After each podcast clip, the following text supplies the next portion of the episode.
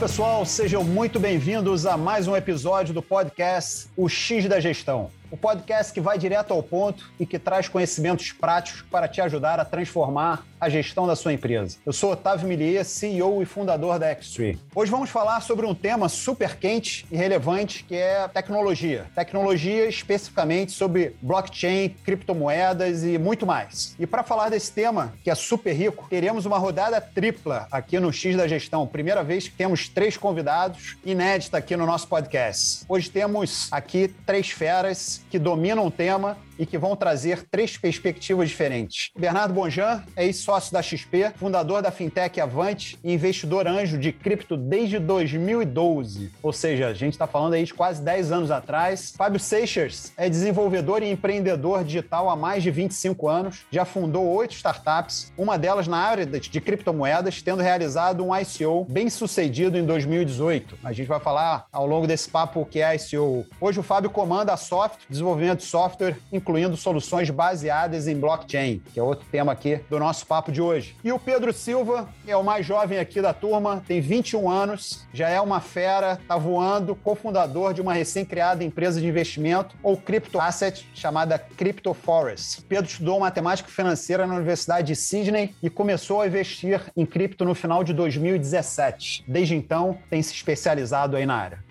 Galera, são três feras, três profissionais aí que eu admiro muito e que estão muito conectados com os temas que a gente vai falar aqui hoje. Com históricos bem diferentes, essa é a beleza desse papo onde a gente vai entender perspectivas diferentes, experiências diferentes num tema que hoje é relevante para qualquer empreendedor, qualquer líder de negócio. Então vamos embora, espero que hoje a gente consiga aprender muito, trazer conhecimentos práticos aí para vocês relacionados a esse tema.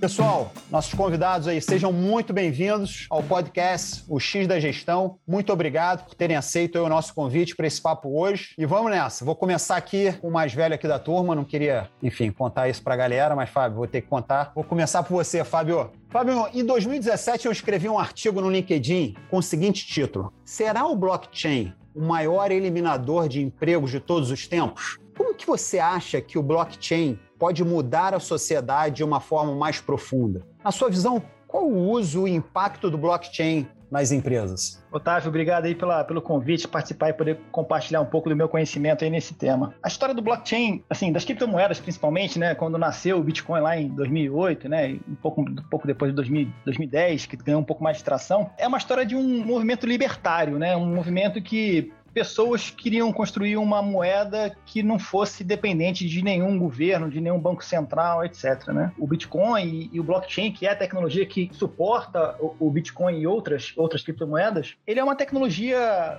muito interessante, ele tem algumas, algumas características muito interessantes. E uma delas é, é, a, é a possibilidade que você tem de desintermediar de que duas pessoas possam fazer uma transação financeira, uma transação comercial, sem que exista um intermediador. E no mundo real, a, intermediação se dá através dos bancos, né? Ou seja, eu vou fazer uma transferência para você na sua conta porque eu comprei seu carro, por exemplo. O banco intermediador garante que eu tenha aquele dinheiro e uma vez aquele dinheiro saindo da minha conta, ele vai para sua conta, né? Então existe um banco intermediando isso, regulamentado, etc, né? O Bitcoin e o blockchain é uma, uma forma de você poder fazer essa transação sem que haja nenhum tipo de intermediador, né? Isso, quando você desintermedia as coisas, coisas, ela é uma mudança de, de, de paradigma muito grande. Né? Isso tira poder de quem hoje tem poder. E quando a gente fala de, do impacto que o blockchain pode ter na sociedade, eu gosto muito de usar, de usar um exemplo que eu acho que fala muito com todo mundo conhece e ilustra bem a capacidade que essa tecnologia tem de eventualmente mudar a sociedade de forma muito profunda. É o exemplo do, dos cartórios. Então, você tem um cartório de registro civil, por exemplo, né? Os cartórios, você, você nasce, né? O seu filho nasce, você vai lá e registra lá num cartório aquele fato histórico, né? O meu filho nasceu no dia tal, você faz esse registro público num livro caixa, num livro histórico, num, num registro histórico que é imutável, né? O fato do meu filho ter nascido no dia tal não muda. O que o, o blockchain permite é que eu, enquanto cidadão, nesse exemplo do, do, do, cartório, eu possa registrar o meu filho, ao invés de registrar num cartório, registrar num blockchain. E a partir do momento que as entidades da, do mercado, por exemplo, vou registrar o meu casamento com a minha esposa. Eu vou lá, registro que eu casei com a minha esposa, mudei meu estado civil. E aí, alguns anos depois, eu resolvo comprar um apartamento e vou no banco fazer um empréstimo para poder comprar um apartamento. Obviamente, o banco quer saber, tá bom, você, Fábio, com quem você é casado? Me mostra a sua certidão de casamento, porque eu quero saber quem é a sua esposa. Afinal, eu estou te emprestando dinheiro não quero correr maiores riscos sem saber quem é a sua esposa. E o cartório serve, serve a esse papel. A partir do momento que o banco entende que a tecnologia do blockchain, essa informação do registro do meu casamento, registrada no, no blockchain, é mais confiável do que a informação registrada no cartório, ele pode, por ser um ente privado, preferir confiar mais na informação do blockchain e não na informação do cartório. Isso é um exemplo de como que o blockchain pode começar a tirar o poder da, dos estados, dos governos. Dos intermediários você, também, né? De todos os intermediários, né? Mas quando a gente fala de você tirar um poder do, dos governos, você enxerga um impacto na sociedade que é gigante que não vai ser da hora para outra, que os governos não vão deixar acontecer tão facilmente, mas o potencial é muito grande. Imagina um poder, um governo, onde ele não tem mais poder sobre a sua própria moeda, onde ele não tem mais poder uh, sobre o registro civil, né? Isso, isso gera uma mudança muito grande que pode ser boa ou pode ser até mesmo ruim, né? Pode ter alguns riscos nessa história, né? E a gente está entendendo qual é o impacto dessa coisa, né? Então, assim, esse é um exemplo de como que a, que a sociedade pode mudar em relação à, à tecnologia blockchain. Existem outras características muito interessantes no blockchain. Uma delas é, é, a imutabilidade dos dados que são registrados lá, ou seja, a tecnologia é feita de tal forma que uma vez registrada a informação, não tem como mudá-la. Isso é, se torna uma ferramenta muito interessante para as empresas, para diversas diversas aplicações de registro histórico, de auditoria, de confiabilidade de dados, que hoje as tecnologias atuais é, apresentam algumas falhas ou algumas possibilidades de, de, problemas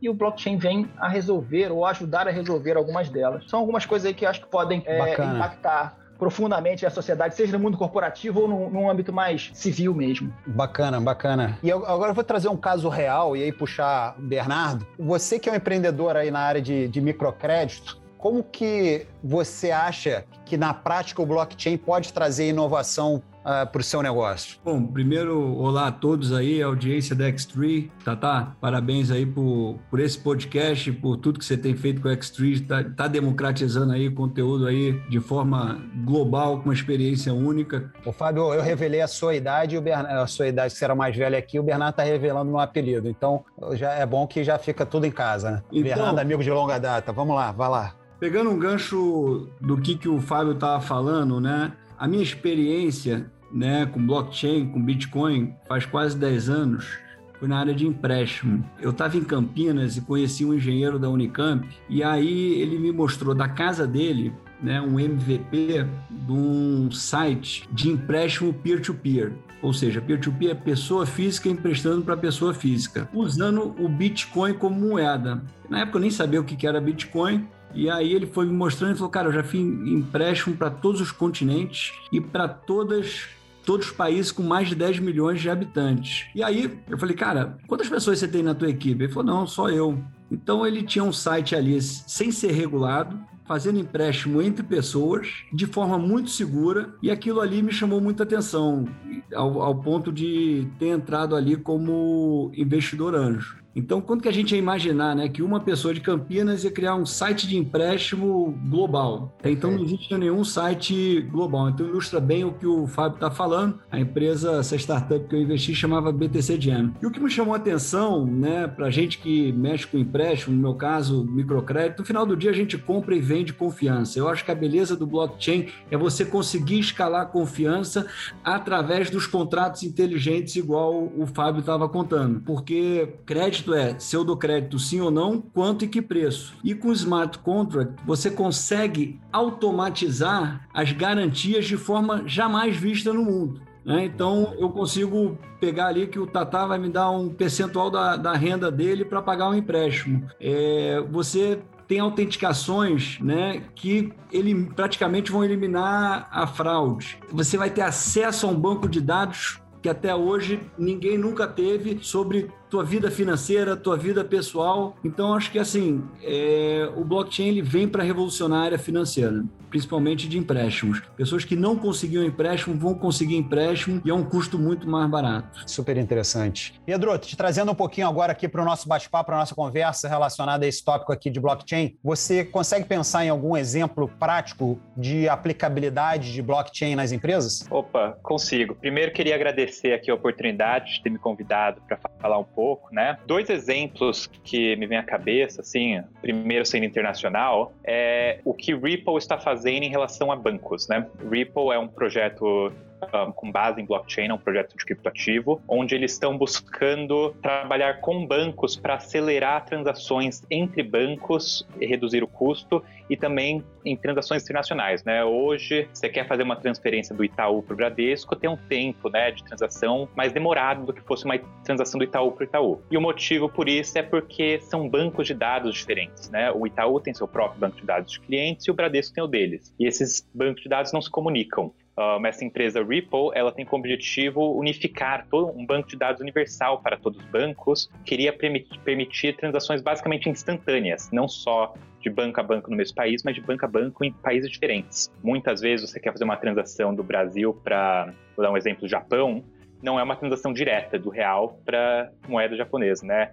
É uma, vai normalmente do real para o dólar, do dólar talvez para um banco europeu, e aí do, do banco europeu para o Japão. E tudo isso vai adicionando custo. Cada passo desse adiciona um custo grande, né? E por isso que você vê um custo tão alto de transações internacionais. A Ripple, o que ela vai fazer é, né, tendo essa unificação de banco de dados, vai permitir transações diretas de banco a banco, uh, instantâneas e com custo reduzido. Um outro exemplo aqui no Brasil mesmo é a JBS, que está criando uma plataforma com base em blockchain para facilitar a rastreabilidade da cadeia produtiva de carne bovina, onde os produtores e criadores de gado no Brasil vão poder registrar que eles são produtores e registrar todo, toda a entrega né, de, de gado que eles têm. E isso vai ser assim um processo onde nós, clientes, podemos pegar, comprar uma carne e rastrear de onde veio essa carne, inclusive ver se foi uma carne que foi criada no meio sustentável, né? Não vem de áreas proibidas na Amazônia. E eu acho que esses são dois exemplos assim bem diferentes, assim, inclusive dos que já foram mencionados antes, de como a tecnologia blockchain pode ser utilizada para melhorar, né, coisas já existentes que a gente tem. Muito bom, muito bacana. Então a gente teve aqui exemplos interessantes. A gente falou de cartório, a gente falou de sistema financeiro, a gente falou de uma cadeia produtiva de carne, ou seja, só para exemplificar realmente o para onde a gente está indo, sem falar, obviamente, que a gente vai, vai começar a falar já já das criptomoedas, que é um dos temas chaves aqui desse nosso bate-papo. Agora eu queria trazer um pouco também do uso do blockchain num outro mercado que a, a gente não falou até aqui, que é o mercado de arte, de arte como obra de arte, né? E aí eu queria puxar um pouquinho do tema do NFT, né? O NFT é um outro assunto que tem despertado também muito interesse. A arte é um mercado super tradicional. Eu até gosto muito de arte, coleciono arte e tal, mas até então a gente só conhecia arte, arte física, aquela arte que a gente coloca na parede ou aquela arte que a gente via no museu. E eu queria explorar um pouco agora essa realidade do mercado de arte digital, ou as criptoartes que tá, tá explodindo aí aí, né? Onde as artes digitais, elas passam a ser únicas. E aí que é a beleza, né? Que aí entra o valor e etc. E pessoal, eu tô falando aqui de um mercado onde recentemente, isso não é, não é blá blá e tal, é um mercado onde recentemente uma arte digital foi vendida por 69 milhões de dólares. É um movimento que está acontecendo. E eu queria puxar o Fábio aqui de novo. Fábio, você já fez um experimento em NFT, não é isso? Você me contou que, enfim, já lançou um NFT, uma criptoarte. Você acha que isso é um hype? Qual a sua visão aí dessa, desse novo mercado que está surgindo também, que é o mercado de NFT? Interessante, Otávio, porque o mundo de, de criptomoedas, de uma maneira geral, dessa tecnologia, ele é um mundo à parte. Eu vivenciei muito esse mundo é, a partir de 2017 e tal, e, e muita coisa acontece de forma muito nascente dentro do próprio mundo e depois ele extrapola para né, as pessoas comuns, vamos chamar assim. E eu acho que o NFT foi um exemplo, tá? Só para explicar um pouquinho o que, que é um NFT, é, NFT significa Non-Fungible Token, é um token não fungível. Rapidamente vou explicar o que é um token, tá? O token é uma espécie de uma criptomoeda é, construída a partir de um smart contract. Ela não tem o seu próprio blockchain, ela usa o blockchain de uma outra rede. Normalmente, a mais comum é a rede Ethereum, que é um blockchain de smart contracts, tá? Então você consegue construir uma, a sua própria moeda, o seu próprio token, a partir de um smart contract programado né, na rede Ethereum, por exemplo. E normalmente esses tokens eles são fungíveis. O que é um token fungível? O dinheiro real é fungível, né? Se eu te der uma, uma nota de um real, tirar essa nota de você te der outra nota de um real, é, vale a mesma coisa. Ou seja, não importa qual é a nota, tudo, tudo é igual, né? E o token não fungível é justamente o contrário, ou seja, cada emissão daquela, daquela coisa, ela é única. Né? Um bom exemplo para ilustrar são os cartões de beisebol. Cada cartão de beisebol, apesar de todos eles serem cartões de beisebol, cada cartão de beisebol tem uma característica diferente do outro. E isso o torna único. E isso permite que ele tenha o seu próprio valor. Então, o, o, NFT ele é um tipo de token baseado em smart contract que permite que você associe a esse token uma coisa única qualquer. Então, por exemplo, eu posso pegar um bem físico, eu posso dizer que, o, que a minha casa é um, é um token NFT, emitir um token NFT para minha casa, tá? Porque a minha casa é diferente da casa do lado e nunca vai ser, nunca vai ter uma outra casa igual a minha porque a localização é diferente, etc. Só que isso no mundo físico tem algumas complicações, né? Mas quando a gente fala de, de ativos de criações puramente digitais, elas podem sim ter a sua representação única através de um, de um NFT. E aí que entra a história que eu falei do, do mundinho blockchain, do mundinho cripto, né? Que, que acontece? O pessoal começou a criar arte digital, ou seja, designers criando arte digital, que tem um valor, é uma criação, é uma, uma, uma expressão criativa. E em vez de simplesmente botar num site, no seu portfólio, para mostrar o quanto ele é um bom designer, eles começaram a emitir tokens, NFTs, que representam essas artes. E aí o mercado evoluiu, começou a se criar marketplaces de compra e venda desses tokens que representam artes digitais. Então virou um mercado por si só, um mercado novo, de uma coisa nova, de que não existia antes, que era compra e venda de arte digital. E aí tem um fator hype na história, é, e isso, esse fator hype, ele tem sido muito recorrente em diversos momentos da história do, do blockchain, das, das, criptomoedas, que realmente tá, tem um hype muito grande. Mas a, a, a tecnologia tem uma aplicabilidade. Ela tá vivendo um hype no, no, no, no mercado de arte digital, mas ela pode ser. Uh, uh, a gente pode ter uma infraestrutura de gestão de propriedades, por exemplo, baseadas em NFT. E olha que loucura, Fábio. Você, você tá falando. A minha esposa, a Graziella, ela é artista plástica. E durante aí o Covid, ela começou um movimento chamado Art Challenge Sextor. Ela basicamente criou um classificado online no Instagram com várias obras de artistas, e aí vendia essas obras e o valor da venda, até 100%, era revertido em cesta básica para o Gerando Falcões. E aí foram, cara, alguns milhões de vendas e milhares de, de cestas básicas. Que, que interessante, vai ser artistas nascidos em comunidades que vão poder colocar a sua, sua obra lá e destinar um percentual dessa venda para projetos sociais da sua comunidade. Aí você imagina quanto que um fotógrafo que é nascido numa favela ele ia ter acesso a um mercado global e ainda poder devolver para a sua comunidade. Então são coisas, né, que assim, é igual a X-Tree que democratiza o conhecimento, o blockchain que está democratizando o acesso. Pô, quando é que um artista de favela tem uma exposição global? Eu acho que o NFT, cara, ele é, um, ele, ele é um negócio sem volta, porque as grandes fortunas vão vir do mundo da tecnologia e esses caras, eles têm casas que maioria são casas sem paredes. Então eles vão querer ter que comprar arte, arte digital e projetar na sua parede várias fotografias. Eu, na minha casa aqui tem uma fotografia, sem enjoa da fotografia. Tem a fotografia de um Buda aqui, não aguento mais eh, olhar pra porra desse Buda. Pô, eu quero ter milhares de fotografias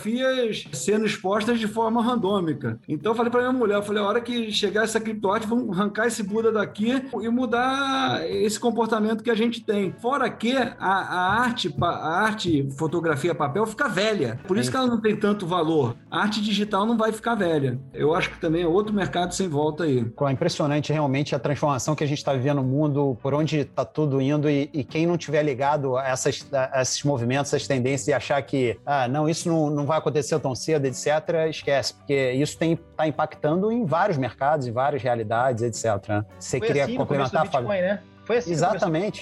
Então, ah, isso aí é uma loucura, isso aí é pirâmide e tudo mais, e tá aí, influenciando o mundo de forma bem prática, né? Exatamente. Vamos puxar então agora o nosso papo aqui pro Bitcoin, vamos começar a falar. Rapidinho, Tata, esse valor que você mencionou, ele é o maior valor já registrado de um artista vivo. Eu não sabia disso. Enfim, vamos puxar um pouquinho aqui o nosso papo para cripto e, enfim, essa parte de investimentos, que também é hoje um, um tema super, super quente, ou seja, criptomoeda como instrumento de investimento e poupança. Queria perguntar para Pedro, você, Pedro, com 21 anos, você está montando uma empresa com foco em criptoativos. Enfim, na sua cabeça, isso é muito interessante também, ouvir a perspectiva de um jovem ligado à tecnologia. Por que você escolheu seguir a sua carreira em volta de criptoativos, por exemplo, e não de ações. A história até aqui, assim, ah, mercado financeiro, ações, etc. Mas a gente tem um caso aqui, ou seja, de uma pessoa que está no início da sua carreira, um jovem que já está focado em uma empresa de investimentos de criptoativos e não de ações tradicionais. Conta um pouquinho isso para gente. Por que, que você seguiu, resolveu seguir por, essa, por esse caminho? Bem, eu sempre tive muito interesse no mercado financeiro, né?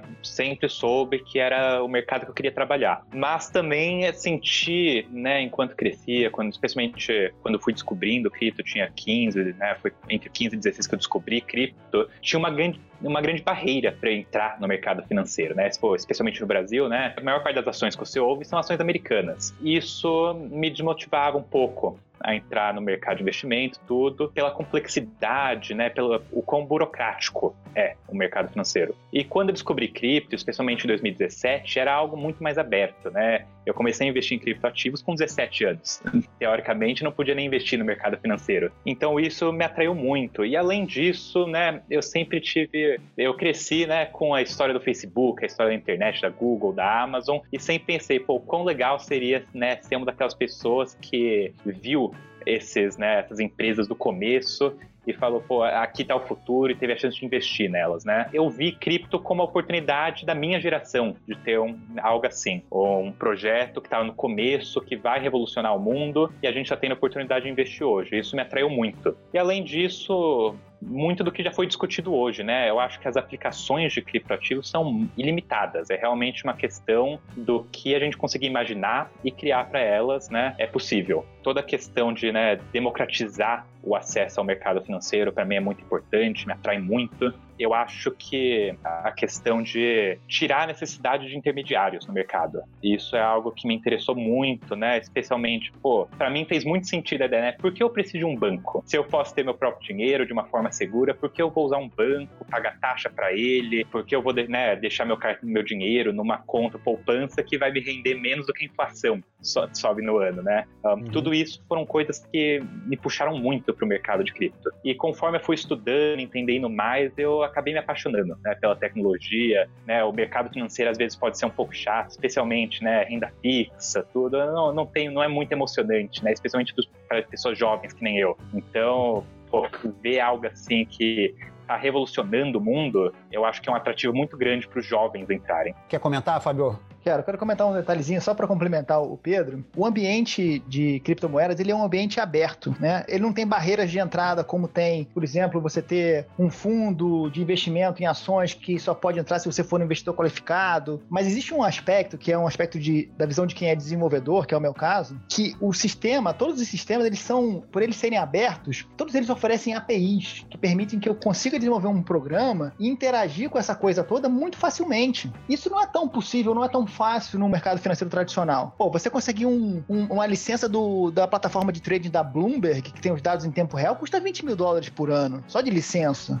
É, eu não preciso, eu tenho aqui, eu, faço um programa, em cinco minutos eu estou consumindo dados de uma exchange líder de mercado para poder fazer trade de criptomoedas do meu computador. Então isso, essa, essa falta de barreira facilita muito para quem está chegando no mercado, que não chegou, não conseguiu ter oportunidade no mercado financeiro tradicional. Né? Isso incomoda o mercado financeiro tradicional bastante também, né? Acho que tem um outro ponto, né? O Pedro até falou que é o acesso. Hoje todo mundo quer investir em tecnologia, mas como eu tenho acesso a uma tecnologia early stage e com muita liquidez. Porque não é todo mundo que pode acessar um fundo de venture capital. Aí o cara fala, pô, vou botar dinheiro no venture capital, eu tenho que ficar preso lá 4, 5 anos. Eu posso comprar no mercado de cripto uma tecnologia super early stage e se eu quiser eu posso vender em segundos. E outra coisa, para quem gosta de mercado como eu, é um mercado 24 por 7, ele não fecha. Então eu vejo assim que o, esse mercado novo financeiro, além dessas questões regulatórias, ele não é uma moeda, não é uma, uma ação, não é uma big tech, não é um smart data, é, não é um, um poker,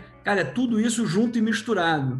Eu, eu acho que isso torna o mercado de cripto muito único e com altos retornos e, ao mesmo tempo, com, com alto risco. Então, é muito importante também na hora de investir saber aonde que está colocando, porque tem muita coisa boa, mas tem muita porcaria. Esse é um bom ponto do risco, Bernardo. A gente viu recentemente, agora nos últimos 15 dias, um movimento bizarro no, no mercado de criptomoedas, né? Se a gente olhar a volatilidade, teve dia, há uns 10 dias atrás, mais ou menos, que o Bitcoin caiu de manhã 31% e subiu 33% à tarde. Ou seja, se olha a volatilidade do ativo anualizado, isso dá 70% ao ano de volatilidade. Se olha a volatilidade do Ibovespa, é 22%. Ou seja, é muito acima. É um nível de. Para quem já tem algum tipo de resistência em investir em ações, quando você imagina investir em em cripto, que é um nível de volatilidade mais, mais alto ainda, esse nível de risco é outro. Como é que vocês enxergam isso? Como é que vocês enxergam essa gestão de risco uh, num ambiente que, obviamente, pode se ganhar muito dinheiro, mas também pode se, se perder muito dinheiro. Se a gente olhar a cripto, é, Bernardo pode até contar já a história dele daqui a pouco, quando investiu em cripto lá em 2012 pela primeira vez. Ou seja, o Fábio, por ter feito um ICO, é um dos primeiros a fazer um ICO. O ICO, só para deixar todo mundo aqui na mesma página, pessoal, é o IPO das criptomoedas. O Fábio é um dos primeiros brasileiros a fazer um, um ICO com sucesso aqui de criptomoeda. Ou seja, tem muito conhecimento bacana aqui. Traz, por favor, aqui para os nossos ouvintes, pessoal, essa, essa visão de risco e como gerir um portfólio de criptomoedas na visão de vocês. Vai lá, Fábio. É novamente aquela história do, do mundinho das criptomoedas, né? Os, os parâmetros são outros, a dinâmica é outra. Então, da mesma forma que você tem a oportunidade de você, a última, a última alta do Bitcoin, se você olhar aí depois da, da queda lá na época do Covid e tudo mais, 300%. Então, se você olha um crescimento de 300%, uma queda de 30% não é tão impactante, né? E, até porque ela também tem uma capacidade de voltar muito rápido. A questão da, vol da volatilidade, do ponto de vista do, de você é, extrair valor da, da, da, negociação, ela pode ser muito útil. Ela, você pode construir é, estratégias de, de trading que se aproveitam da volatilidade. O problema da volatilidade hoje tem a ver com, com o Bitcoin ou qualquer outra criptomoeda vir a se tornar uma moeda de, de troca de fato na sociedade. E aí sim, nesse aspecto, a volatilidade pode ser um problema, porque eu vendi um cafezinho por, por X de Bitcoins, cinco minutos depois ele vale menos ou vale mais. Olha que loucura. Então, como moeda de troca, isso limita muito. Acho que a indústria inteira, né, o mercado inteiro está tentando construir mecanismos que, que tornem o uso das criptomoedas como uma, uma, moeda de troca de fato, se existem as stablecoins, que são moedas é, com lastreadas em, em, moeda fiduciária, né, real, dólar, etc., que é um caminho, então estamos tentando algumas coisas nesse sentido, mas do ponto de vista do, do trading, de negociação, eu vejo a volatilidade como uma oportunidade, mas tem um risco muito grande também. Esse assunto de volatilidade é, é na verdade, um dos meus assuntos favoritos em relação a cripto, porque é o mais discutido e eu acho que é o mais, tipo, que as pessoas não entendem direito, que tem a questão de perspectiva, né? Quem está vindo do mercado financeiro e olha para a volatilidade de criptoativos e vê uma mudança que nem a mais recente, né? uma queda de quase, quase 40% no valor total de criptoativos no mundo, pensa isso e fala como que eu vou colocar meu dinheiro nisso? Só que a gente vem, né, nos últimos cinco meses, temos ativos que subiram mais de mil por cento, né? Então, por mais que teve essa queda, muitos continuam em lucro se você entrou no começo do ano. Pô, por um período de seis meses, mesmo de uma, depois de uma queda de 50%, 40%, 40%, é ótimo, né? Você continuar em lucro. Eu também, né, como gestor de investimentos, tudo é um assunto que eu discuto bastante entre meus sócios, tudo, porque é, é o X da questão, né? Quando eu e meu sócio montamos uma estratégia para a gente investir, a gente olha muito não só para o que a gente, né, como a gente quer investir, mas que formas que a gente não deve estar investindo. Tudo com pensamento né, de como mitigar o risco para o investidor do nosso fundo. Duas das maiores coisas que a gente tem como regra é a gente não investe com alavancagem, por ser um mercado muito volátil, a alavancagem é o jeito mais rápido de perder seu dinheiro.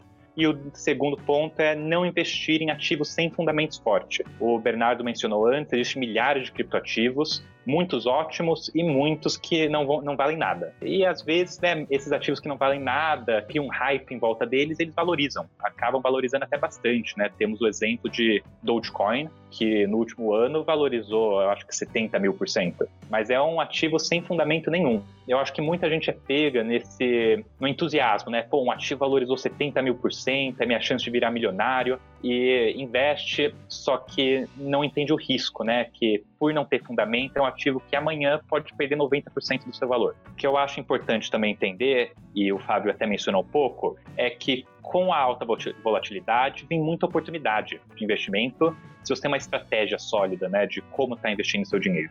Um ótimo exemplo disso é um ativo que eu comprei em outubro do ano passado e mesmo depois dessa queda, né, então no período de oito meses, eu estou com 800% de retorno no ativo. É um ativo que eu vejo assim muita utilidade, especialmente conforme um, o mercado de cripto cresce. Uh, Para quem querem saber, é Uniswap, o projeto, é uma corretora de criptoativos descentralizadas. Então, essencialmente, ele permite que você faça transações, compras e vendas de ativos peer-to-peer, -peer, sem necessidade de uma entidade por trás co controlando as ordens, né, e decidindo que ativos podem ou não ser vendidos. No nosso fundo, né, a gente tem uma filosofia de investimento onde a gente gosta de abrir janelas de captação quando o mercado está chorando, né? Quando o mercado cai, que nem momentos agora. A gente vê isso como o melhor momento de você entrar no mercado, é quando está todo mundo em pânico. São aí que as oportunidades de investimento realmente aparecem e a gente busca, né, reduzir a nossa exposição quando o mercado está em alta, né? Quando está todo mundo pulando de alegria, todo mundo acha que vai para um milhão Bitcoin, é aí que a gente começa a reduzir nossa exposição, porque a gente vê que essa é a melhor forma de lidar com essa volatilidade de criptativos. Cara, primeiro aí, pô, parabéns, porque assim, quando eu tinha 21 anos, adoraria ter a tua disciplina e a tua maturidade. Eu lembro que a primeira operação que eu fui fazer no mercado de opção era uma borboleta, né? Você compra uma opção, vende duas, compra outra. Aí, cara, eu fui, enfim, mexer na borboleta, acabou virando uma mariposa sem asa, né? Meu cliente falou, pô, você fez essa operação, virou uma mariposa sem asa. E por falta de disciplina. Então, assim, pô, imagino que você esteja conversando com bastante gente, lendo. Pô, primeiro, parabéns, que, cara, com 21 anos, cara, eu era um louco, né? Queria pô, ganhar dinheiro muito rápido. Mas eu queria te fazer uma pergunta, né? Que é uma dificuldade que eu tenho. Como é que faz o valuation de uma cripto? Por que que, por exemplo, sei lá, eu minhas duas maiores posições é o Cardano e a Definity, que é a Internet Computer, que é a nova internet. Eu falo, cara, será que esse negócio tá caro, tá barato? E aí eu fico meio perdido, né? Talvez por vícios do mercado financeiro não saber precificar quanto que vale essas big techs. Pô, eu acho que é, é um ótimo ponto isso aí, pô, né? Como fazer o valuation de um criptoativo quando, né, se compara com o mercado financeiro tradicional, quase nada de valuation se aplica a criptoativos, né? Você vai fazer a avaliação de uma empresa e você vai olhar para o fluxo de caixa, o quanto de dívida a empresa tem, né? Quanto eles têm de renda mensal, tudo é, né, essas são as coisas que você vai usar para medir o quanto a empresa vale. Em criptoativos, o primeiro problema é que você raramente tem empresas por trás, né? Normalmente você tem fundações uh, non-for-profit, né, ONGs, que não estão com a empresa em si, não, né, a organização em si por trás não tem interesse em lucrar. O objetivo das organizações são desenvolver o projeto e aí isso traz a questão de, ok, da onde vem o preço do ativo? Como que a gente precifica isso? Para muitos ativos, né, dependendo do ativo é diferente, você tem que estar olhando para coisas diferentes. E que a gente busca fazer é tentar fazer análises quantitativas e qualitativas, né? Então, olhar para qualidade da tecnologia, se é uma tecnologia, né, se é um projeto único ou se tem vários competidores. Tentar, por métricas assim, chegar não a uma conclusão de quanto vale o ativo, mas como que ele se compara com outros criptoativos, né? Porque aí você começa a ter uma ideia de se ele está bem avaliado ou não, se ele está ainda tipo, com preço abaixo do que ele devia ser em relação a outros criptoativos. Se um investidor tem 20 anos de experiência, tentar entrar no mercado de cripto da mesma forma que ele investe em ações, não vai dar certo. Inclusive, eu não acho que ele nem vai gostar do mercado de cripto, porque vai mudar completamente a forma de pensar que ele tem pensado há 20 anos. Para investidores que estão buscando entrar, tem que mudar um pouco a forma de olhar como que vale isso, especialmente porque é uma tecnologia nova, criptoativos em geral existem há 10 anos, basicamente, está muito no começo, é, existe muito speculation, né, especulação dos valores desses ativos, Uh, você deu o exemplo de Cardano, por exemplo, acho que esse é um ótimo ativo que tem como objetivo fazer algo similar ao Ethereum, né? Então, ter uma plataforma de smart contracts, mas hum, eles não implementaram o smart contract ainda, né? Então, é, o preço de hoje que ela tem é uma especulação de quão útil ela vai ser após a implementação do smart contract. Então, eu acho que é muito então, importante olhar tá, pra... A gente pode estar tá tendo uma bolha, né? A gente pode estar tá tendo uma bolha, né? Porque veio o Covid, e aí as moedas digitais tiveram aí um, um, subiram muito e como ninguém ainda sabe precificar esse negócio, todo mundo aí, igual você falou, estou com modelagem quant e quali, pode ser uma bolha. Né? Isso é uma, é uma boa pergunta. Uma Vocês acham que a gente está vivendo uma bolha? Qual a opinião a de vocês em relação a isso? É a pergunta de um milhão de dólares. Eu acho que a gente tá, só que eu acho que essas bolhas, e aí eu, por que que eu acho que a gente tá? Porque isso aconteceu na década de 90. Porque quando você tem uma tecnologia e você não sabe muito o uso final, e isso aconteceu com o Bitcoin lá em, em 2010, acaba que uma hora gera muita incerteza e aí essas bolhas estouram, só que elas voltam muito rápido. Então, assim, analisando o que aconteceu na década de 90 e dado quanto que o mercado subiu, tudo bem que já teve uma correção aí nas últimas semanas, se colocar um revólver na minha cabeça, eu acho que tá mais para bolha do que para mais uma onda de alta. Só que se essa bolha estourar, eu acho que vai ser aí é, uma mega oportunidade de compra. Eu, para ter uma ideia, eu tô com 20% da posição que eu gostaria de ter em cripto. Então, se eu gostaria de ter 100 dólares, eu tô com 20 dólares. E tô esperando para ver se essa bolha estoura quando o mundo tiver vacinado. Ô, Bernardo, eu, eu acho que 2017, se não me engano, ou 2018, eu escrevi um artigo no meu blog falando justamente sobre, sobre as bolhas, né? E o, o título do artigo era Bitcoin, bolhas são bem-vindas. E isso fala com duas coisas que a gente tocou aqui hoje nesse papo, né? Primeiro, a ideia de que nesse mundo os parâmetros são diferentes, talvez nem tão comparáveis com o mercado financeiro tradicional, e por isso que muito, muita gente do mercado financeiro tradicional vê isso com maus olhos. Mas se você olhar isso num horizonte mais longo, pode acontecer duas coisas, né? Isso pode não dar certo, se a gente olhar do ponto de vista mais regulatório, o, o poder dos governos, etc., né? Aquela história que eu estava falando lá no começo do papo. Mas quando você olha a tecnologia e como ela é feita ali, no, ali no, nos bits mesmo, você entende. Uma das características do blockchain se chama resistência à censura basicamente, o blockchain ele é imparável. Se fosse parável, os governos já tinham tirado esse negócio do ar e não tiraram porque não tem como tirar. Então, se você olha essa característica num horizonte mais longo, numa visão de que governos e bancos centrais vão a cada momento perder mais, perder poder nessa, nesse novo é, jogo da humanidade, o potencial é gigante, é gigante. Por isso que tem gente que fala que Bitcoin vai valer bilhão, vai valer milhão, porque existe de fato essa possibilidade. Pega 2000 e, 2013, se eu não me engano, teve uma, teve uma bolha de, de Bitcoin em 2013, se eu não me engano. Foi tipo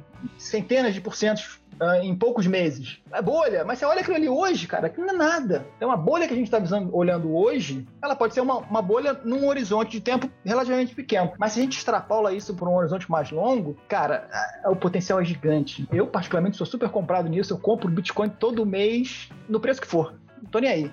Eu brinco, tem uma parte que eu brinco para operar e tem outra parte que é só comprar, comprar e comprar e esquece. E quantos por cento do teu patrimônio você coloca em cripto hoje, Fábio? Mais de 50%. Mais de 50% do patrimônio? Aí, Pedro, tá o cliente aí pra você, hein? É, pô, eu aprovo, porque eu vou falar, né? Pô, eu tenho basicamente 80% do meu patrimônio hoje em criptoativos. Realmente, Uma com 21 anos, né, Pedro? O Fábio tem filho, é outra história, casado. Sim, outra história, aí, né? É. Não, com certeza. Mas, pô, uma coisa que eu acho assim, o, o Fábio mencionou, e eu até tenho assim, uns números para passar para confirmar o que ele disse, né? Em toda a existência do Bitcoin, quem comprou ativo, né? Em qualquer janela de, de quatro anos, essa pessoa está em lucro. Não teve nenhum momento na história do Bitcoin onde se você comprou Bitcoin hoje, daqui quatro anos você estaria perdendo. Eu acho que isso dá um pouco assim da visão que as pessoas têm que ter entrando nesse mercado de investimento, né? Se você está comprando hoje para vender ano que vem, a chance de você perder o risco que você está tomando é muito grande. Né? Inclusive, não recomendo, né? Mas se você tem uma visão mais longo prazo, você está investindo porque você realmente acredita que essa tecnologia vai ser disruptiva no mercado, aí eu acho que você tem uma oportunidade real, assim, de ganhar dinheiro com isso. Não é algo para curto prazo, no curto prazo existe todo esse risco de bolha. Eu acho que potencialmente estamos numa bolha hoje, mas não significa que não tem a oportunidade de ganhar dinheiro nesse período de bolha, né? Mas tendo essa mentalidade no longo prazo, historicamente você teria se dado bem investindo em criptoativos. Especialmente, né, se você está fazendo aquilo que eu mencionei, né, buscando ativos com fundamento, não simplesmente correndo atrás do hype do mercado, que é ativo que está subindo mais hoje olhar e ver, pô, que ativos têm aplicação a longo prazo. Vamos realmente mudar a forma com que a gente vive né, nossas vidas. Pessoal, a gente tá, já está avançando aqui no, no, nosso tempo. A gente poderia certamente ficar aqui umas três, quatro horas batendo esse papo que, que é maravilhoso. Mas deixa eu puxar um tema polêmico aqui, que eu acho que não dá para aqui nessa nossa conversa. Eu vou trazer dois, dois ângulos, tá? Uma questão ambiental ou seja, o impacto ambiental das cripto, criptomoedas, né? Esse é sempre um assunto polêmico, inclusive agora em tempos de ESG, né? Teve aquele movimento ali do Elon Musk que tweetou a favor do Bitcoin, que aceitaria Bitcoin para compra de carros Tesla, e aí depois voltou atrás, criticando o impacto ambiental de mineração de criptomoedas, com consumo de eletricidade. Aí teve também, numa outra ótica, uma influência mais governamental, ou seja, apesar do ponto que o Fábio falou, que não dá para parar, mas ao mesmo tempo o Banco da China foi lá mais ou menos uns 10 dias atrás e reiterou que tokens digitais é, não poderiam ser usados como forma de pagamento. Ou seja, qual é a visão de vocês nesses dois temas? Ou seja, a questão ambiental barra influência regulatória. Principalmente, vamos falar aqui do, do ambiental, que eu acho que esse é, é um tema que está bem quente também e que está influenciado, inclusive, em preço, né? Essa volatilidade está, de certa forma, também relacionado com, esse, com esses movimentos. Vai lá, Fábio. Eu acho interessante essa discussão. Normalmente, a discussão sobre o custo, uh, o impacto de, de, consumo de energia do, do para manter o Bitcoin, ele sempre está sendo feito muito olhando o, o, esse custo de forma isolada e não de forma comparativa. Se você tivesse como medir, talvez a gente não consiga ter essa, essa métrica, mas se a gente pudesse medir quanto que todo o sistema financeiro mundial consome de energia através dos seus computadores para manter essa rede funcionando, algumas vezes maior do que o custo do Bitcoin. Então, você criticar isso sem ter esse parâmetro de comparação, é, se compara com o país, né? Ah, o Bitcoin gasta mais do que a Argentina inteira, né? Ou seja, são algumas métricas que a gente consegue comparar. Mas são comparações injustas, na minha opinião. Né? Tá comparando laranja com banana. Eu acho que o, que o benefício que essa nova moeda está trazendo para o mundo, mesmo que o custo ambiental seja alto, o que eu não acho que seja, eu acho que compensa. O que acontece é o seguinte: o próprio mercado também está se adaptando em relação a isso. A Ethereum, que é uma outra rede, né, a gente já falou aqui, ela também é baseada em, em, prova de trabalho, né, o Proof of Work, que tem a ver com, com cálculos computacionais e, portanto, consumo de energia. Ela está caminhando para lançar uma nova versão, onde a prova de consenso ela vai ser feita através, não mais em, em termos de, de prova de, de, de, trabalho, mas em prova de, de stake, né, Proof of Stake. Isso estão se estimando que o custo da rede Ethereum vai cair a 2% do custo atual. Né? Então o próprio mercado também está se adaptando, porque hoje é caro, realmente, não só a parte de equipamento, como o consumo de energia. Mas tem umas coisas interessantes acontecendo no mundo de, de, de mineração de, de, de, Bitcoin, principalmente. Você precisa ser é, energeticamente eficiente para valer a pena economicamente você minerar Bitcoin. Então tem gente, cara, reativando é, usina hidrelétrica, não sei aonde, só para poder minerar Bitcoin, produzindo sua própria energia. E as fontes de energia que são mais, mais eficientes do ponto de vista econômico são justamente as renováveis. Você queimar carvão para minerar Bitcoin não é economicamente viável, mas você construir uma hidrelétrica é que tem baixo impacto. Eu o menor que... custo de energia hoje no mundo é solar e eólico, né? Enfim, que, enfim dentro dessa lógica. Vai lá, Bernardo. Eu acho que tem que olhar né, a equação como um todo. Né? Igual o Fábio estava falando, você tem que botar na conta é, quanto que um ATM gasta de energia no mundo e, ao mesmo tempo, né, quais são os problemas que essa moeda resolve. Né? E aí você ter, cara, o, de fato, né, no final, ser somado isso tudo, cara, qual que é a derivada disso? Eu acho que a conta tem que ser feita dessa maneira. O que, que isso acontece com a fraude? O que, que isso, o blockchain pode fazer com lavagem de dinheiro do momento que você tem um dinheiro rastreável? É colocar isso, porque tudo tem um trade-off. Eu acho que, que é muito intriga da oposição esse papo aí de, de custo de mineração. Eu já li vários artigos, não, não vi ninguém com uma conta comparando, igual o Fábio falou, laranja com laranja ou banana com banana, mas eu posso te garantir, se você botar todas as variáveis de portabilidade, fraude, igual o Pedro estava falando, custo de você é, comparar isso com Swift, né, de você enviar dinheiro para fora, cara, quanto que o mundo ganha com isso? Isso eu tenho certeza que o mundo ganha muito mais do que perde e ao mesmo tempo que também as altcoins, né, que são moedas que surgiram aí depois do Bitcoin e do Ethereum, o consumo de energia está muito mais baixo do que um Bitcoin. Então está tendo também uma, uma evolução. Só um ponto aqui que eu esclareci aqui para os nossos ouvintes, quando eu falei o custo da, da energia o menor é, solar e eólico, o custo ambiental que eu quis me referir, lógico. Vai lá, Pedro. Esse tópico, assim, eu acho que é hiper importante ter, né? conversar sobre ele, porque é, é um assunto hiper relevante a criptoativos, mas tem algumas estatísticas que são hiper relevantes ao assunto que eu nunca vejo sendo mencionadas. Por exemplo, tem dois estudos que foram feitos buscando entender de onde vem a eletricidade usada para a mineração de Bitcoin. Um desses estudos foi feito por Cambridge e ele concluiu que 40%, 39% para ser exato, por cento da eletricidade usada para mineração já vem de fontes renováveis, a maior sendo hidrelétrica. E tem outros estudos também, um que foi feito por uma empresa chamada CoinShares, é uma empresa de pesquisa, que ela chegou à conclusão que pode ser tipo, tão alto quanto 74% da eletricidade utilizada para a mineração de, de Bitcoin vem de uh, fontes renováveis de eletricidade, né? Então, sim, se você olhar o consumo de, de eletricidade puramente só isso, é uma quantidade ridícula, né? Especialmente para quem não tem essas comparações, né? Quanto, quantos bancos usam. Mas se você começa a olhar, ok, que essa eletricidade que eles estão usando já vem de fontes renováveis, ou é uma, né? É uma tendência que te, vai aumentar conforme os anos, né? Especialmente depois que teve uh, esse caso com o Elon Musk, tudo. Ele recentemente também postou que ele estava tendo conversas com uma associação de mineradores de Bitcoin nos Estados Unidos para ajudar eles a passarem para fontes renováveis de eletricidade para reduzir o custo né, ambiental que Bitcoin tem. Show de bola.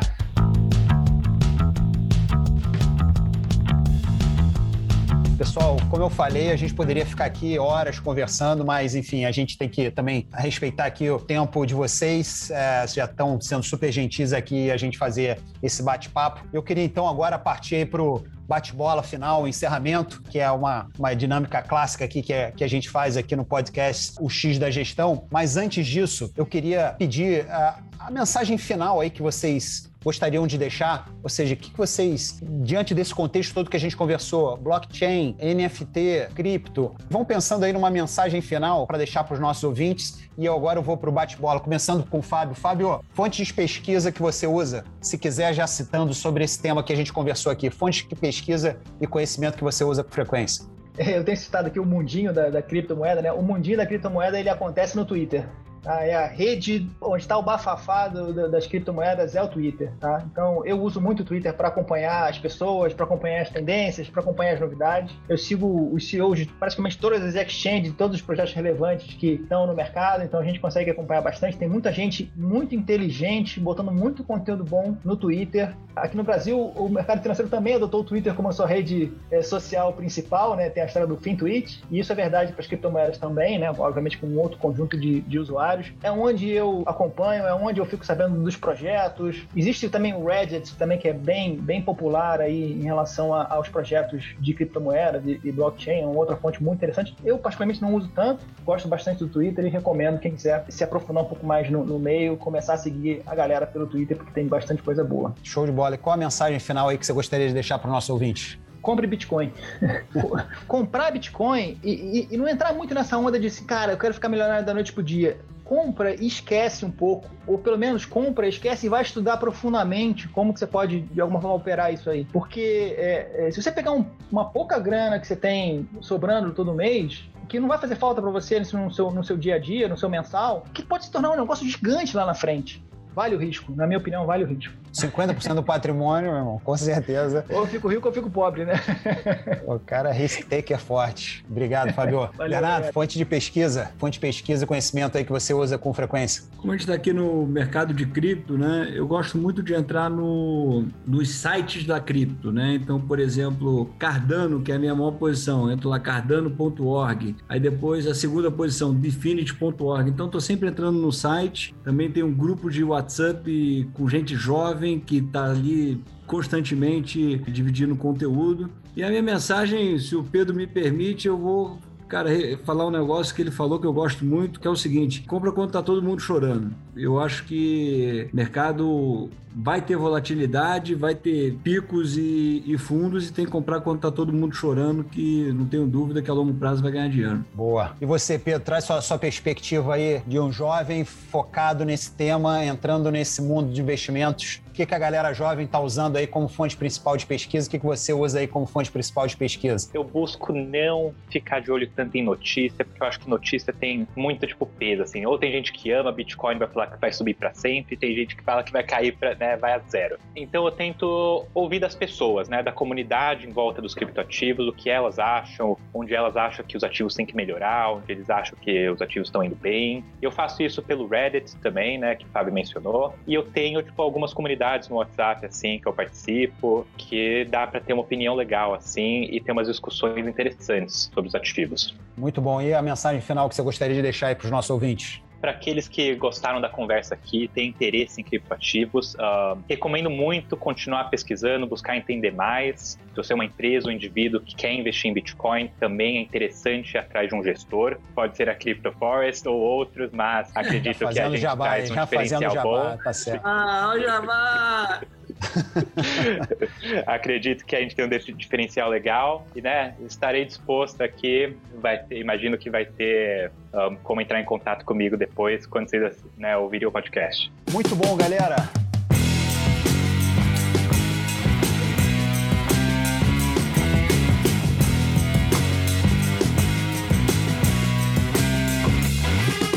Demais, bom demais. Muitíssimo obrigado aí por, por essa conversa super rica. Obrigado por terem trazido aí tanto conhecimento bacana. E esse é o espírito, a gente realmente está trazendo conhecimento diferenciado, conhecimento que pode ajudar os nossos ouvintes de forma prática aí no seu, no, nas suas realidades, seja de investimento, seja nas suas empresas, enfim. Espero que vocês, obviamente, tenham curtido, respirado um pouco desse vasto conhecimento dos nossos convidados e essas tecnologias também que estão transformando o mundo, né? Eu acho que essa é a minha mensagem aqui final, que não dá para fechar os olhos para essas tendências, essas tecnologias. O mundo está mudando muito rápido. Algumas pessoas sabem e reconhecem dessa mudança, mas poucos estão fazendo algo para se conectar a essa transformação. Eu gosto sempre de reforçar que o nosso conhecimento, ele deprecia hoje cada vez mais rápido. Então, a gente, o que a gente sabia, o que a gente achava que estava dominando há cinco anos atrás, hoje já não domina mais. Então, o espírito é aqui, é sempre estar tá trazendo conhecimento, democratizando esse conhecimento e a gente tem que estar tá ligado nesses temas, nessas tendências e a gente trouxe aqui para vocês algumas tendências fundamentais para a gente estar tá antenado e se preparando. Mais uma vez, obrigado. Até o próximo, o X da Gestão. Valeu, galera!